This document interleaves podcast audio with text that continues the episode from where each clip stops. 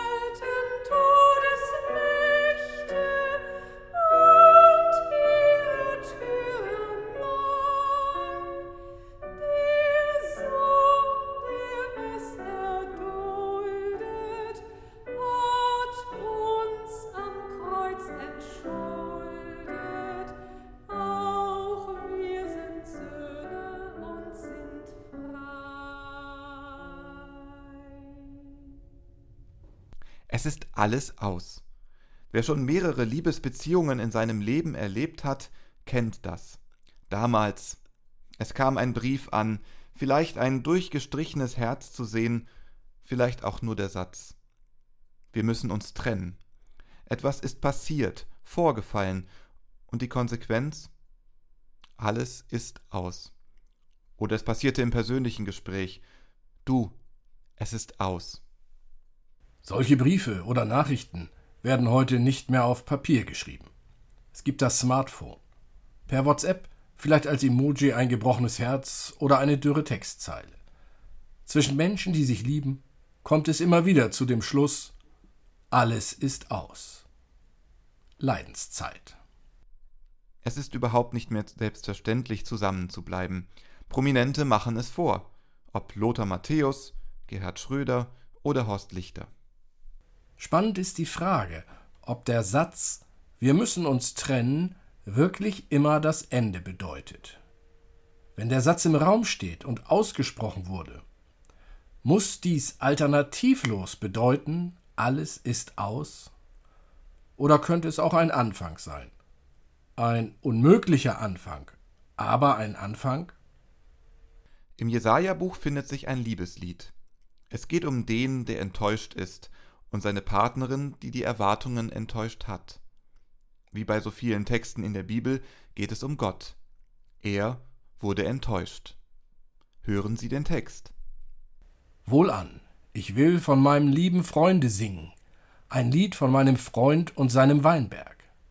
Mein Freund hatte einen Weinberg auf einer fetten Höhe. Und er grub ihn um und entsteinte ihn und pflanzte darin edle Reben. Er baute auch einen Turm darin und grub eine Kelter und wartete darauf, dass er gute Trauben brächte.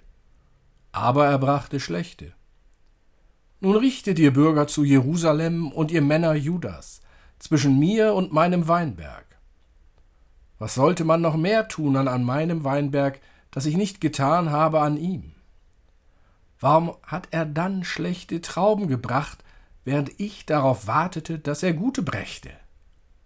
Wohlan, ich will euch zeigen, was ich mit meinem Weinberg tun will. Sein Zaun soll weggenommen werden, dass er kahl gefressen werde, und seine Mauer soll eingerissen werden, dass er zertreten werde. Ich will ihn wüst liegen lassen, dass er nicht beschnitten noch gehackt werde, sondern Disteln und Dornen darauf wachsen und ich will den Wolken gebieten, dass sie nicht darauf regnen. Des Herrn Zebaoth Weinberg aber ist das Haus Israel und die Männer Judas seine Pflanzung, an der sein Herz hing. Er wartete auf Rechtsspruch, siehe, da war Rechtsbruch. Auf Gerechtigkeit, siehe, da war Geschrei über Schlechtigkeit. Wenn ich an die Sätze wie es ist aus denke, die waren nicht für jede Beziehung das Ende, das war bei der einen oder der anderen Beziehung der Anfang von etwas Dauerhaften, was immer mal wieder gefährdet war, aber auch immer lebendig blieb, immer voller Möglichkeiten zu einem Neuanfang. Wie ist das bei dem Lied, das Jesaja berichtet? Alles vorbei? Oder wird uns diese Leidensgeschichte der Liebe Gottes hier erzählt, weil es noch nicht vorbei ist? Am Bild vom Weinberg wird hier vieles deutlich gemacht. Auch Jesus benutzt dieses Bild, um die Liebe Gottes zu zeigen. Durch dieses Bild kann klar werden, Gottes Liebe ist nicht einfach Gras und Ufer, sie ist Arbeit. Gott hat nicht nur tiefe Gefühle für Menschen, sondern er arbeitet für die Menschen. Ganz konkret macht es das Bild vom Weinberg. Er gräbt, er säubert, er pflanzt. Er lässt sich die Sache etwas kosten. Edle Reben werden gesetzt. Ein Turm wird gebaut und eine Kelter, eine Weinpresse wird gebaut. Gott ist wie ein Winzer, der alles für seinen Weinberg tut.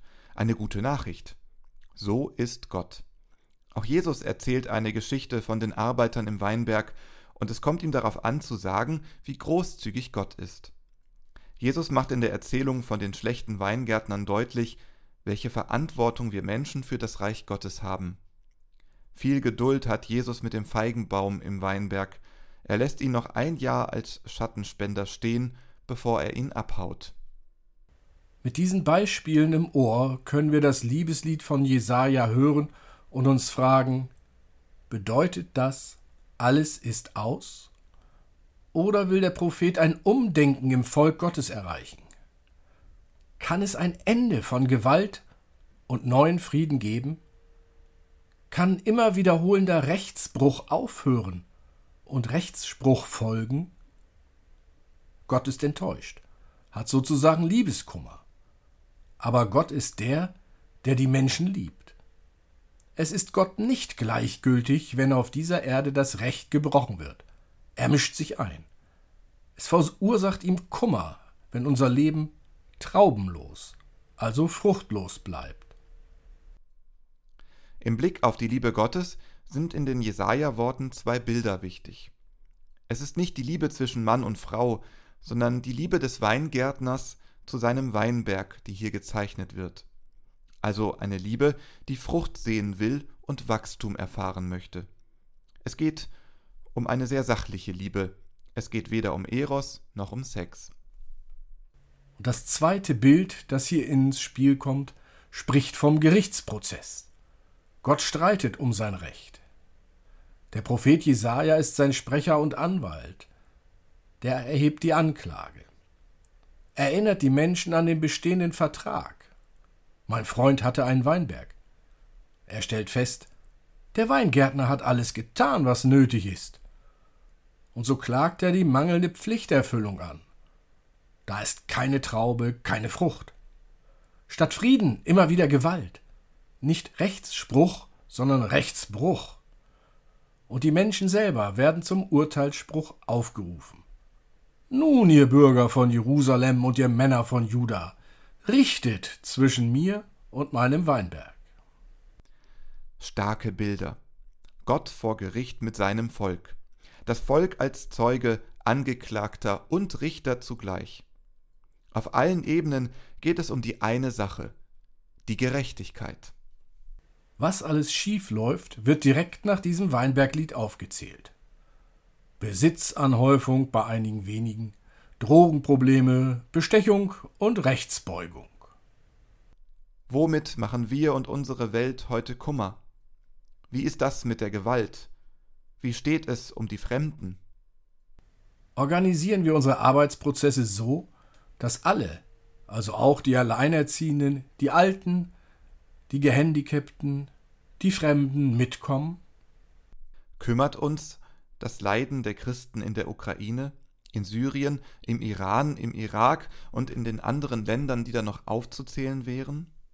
Warum haben Juden schon wieder Angst in Deutschland? Gott liebt sein Volk und will Frucht sehen, so lässt er es Jesaja sagen und er trauert, er leidet, wo nichts kommt. Es schmerzt ihn, wo unser Leben leer bleibt, und dann spricht er von Leere. Er bleibt nicht stumm, er spricht von der zerbrochenen Beziehung, er sagt, was zerstört ist. Und er macht deutlich, es ist nicht mein Fehler. Ich habe alles für mein Volk getan, gegraben, gereinigt, bepflanzt, gebaut, gehofft, geschützt, bewacht, befeuchtet. Alles habe ich getan, was nötig war, um Frucht zu bringen, und jetzt mache ich ein Ende. Aus Liebe. Wie sieht das Ende aus, das Gott aus Liebe macht? Christen und Christinnen glauben an Kreuz und Auferstehung Christi. Wenn Gott ein Ende macht, dann ist tatsächlich das Ende gegeben. Ein schmerzhaftes, leidensvolles Ende, Leiden. Schon bei Jesaja ist zu spüren, dieses Ende ist nicht das Ende der Liebe. Durch Jesus haben wir erfahren, das Ende ist das Kreuz und damit auch der Anfang. Gott lässt es sich alles kosten, seine ganze Liebe gibt er, um die Beziehung zu den Menschen offen zu halten. Amen.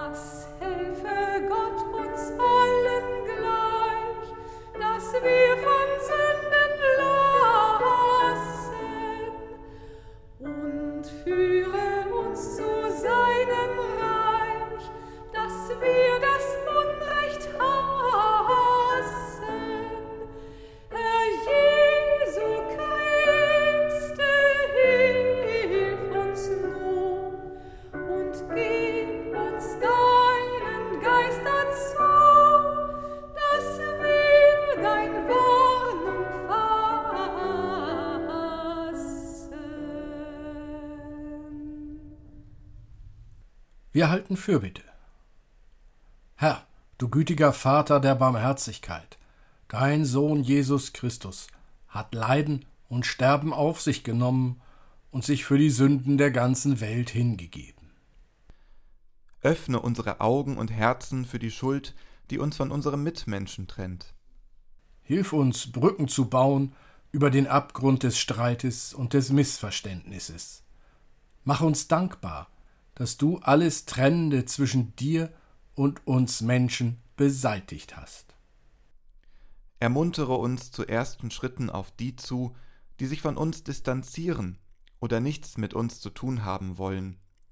Stärke unsere Ausdauer, wenn sich der Geist des Egoismus und der Resignation wie ein böser Dämon auf unsere Zukunftserwartungen legt und alle Lebensfreude erstickt. Amen. Und so lasst uns beten, wie es uns der Herr durch seinen Sohn Jesus Christus gelehrt hat. Vater unser im Himmel, geheiligt werde dein Name, dein Reich komme, dein Wille geschehe, wie im Himmel so auf Erden.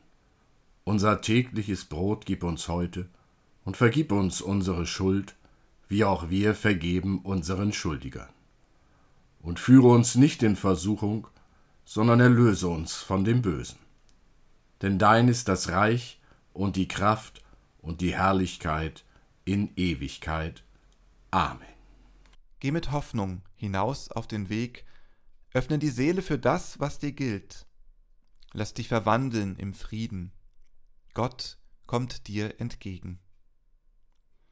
Der Herr segne dich und behüte dich. Er lasse sein Angesicht leuchten über dir und sei dir gnädig. Er erhebe sein Angesicht auf dich und schenke dir Frieden. Amen.